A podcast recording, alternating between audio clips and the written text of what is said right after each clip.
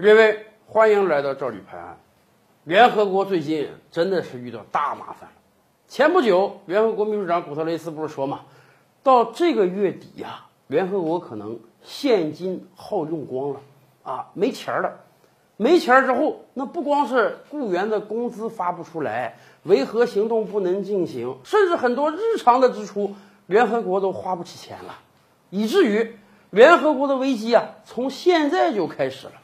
今天就有新闻媒体的记者报道说，联合国自动扶梯已经断电了，不要使用自动扶梯了，你人儿腿儿着上去吧，因为怕没钱交电费啊。联合国门前那个喷泉，喷的挺好看的啊，这个让人赏心悦目啊。对不起，喷泉也别喷了，太浪费电了，没有钱交电费。甚至联合国的很多办公室啊、咖啡厅啊规定五点以后就关门儿啊，别再开门了。开门之后还得花钱，联合国怕没有钱了。联合国怎么穷到这个状态了吗？是的，倒霉就倒霉在有国家不交会费上。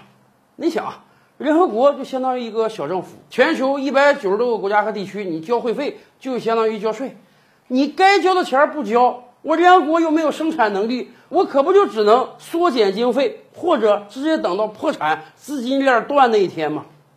到底有多少个国家欠联合国会费啊？联合国自己统计了，到目前为止，有六十五个国家拖欠了超过十三亿美元的会费，但是不能算平均账啊！平均账你六十五个国家十三亿美元，一个国家才两百多万美元啊，不是这么算的。倒霉就倒霉在这六十五个国家中有一个叫美国，它一个国家就拖欠了联合国将近十一亿美元的会费，占百分之八十啊！也就是说，如果美国今天交钱了，那六十多个不交，问题也不大，事儿坏就坏在美国身上。然而反过来讲，美国缺这点钱吗？美国真的不缺这点钱。我们就给大家简单算一个账。美国政府是现在也有点捉襟见肘啊，朗普总统那阵要修墙都不让人修，让政府停摆了三十多天。但是，美国政府也欠别人钱呀、美国政府今天的公债总额加起来二十二万亿美元，二十二万亿美元是多么夸张的一个天文数字啊！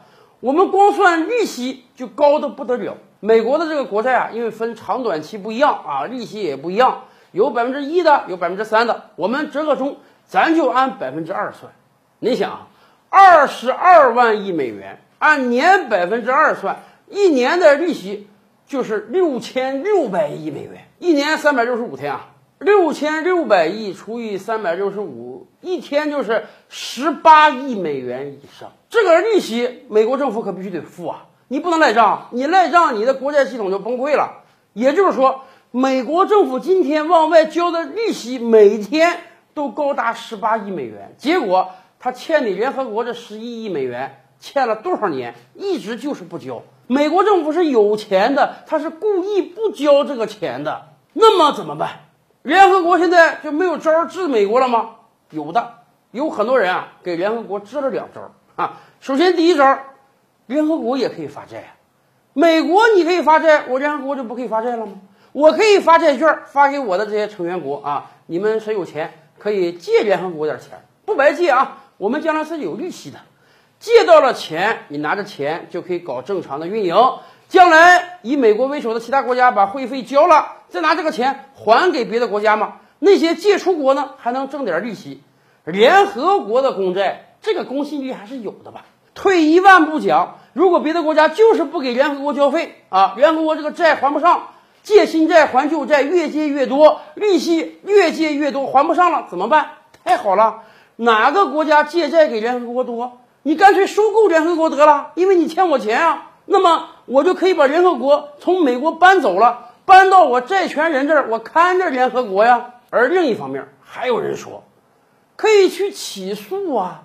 美国不是个法治国家吗？现在美国政府欠你联合国钱，我们可以走司法途径啊。有人就建议联合国到美国最高法院去，或者先找个地方法院起诉美国政府，要求美国政府还钱，欠债还钱，天经地义的。这条约都是签好的呀。好了，你签了条约，该给我钱，你不给钱，相信美国法院啊是会主持正义的。到时候判决下来，还可以要求拍卖美国政府的各项财产，还给联合国钱嘛。到那个时候，全世界都看到了美国政府成老赖了，多美妙的一个景象啊！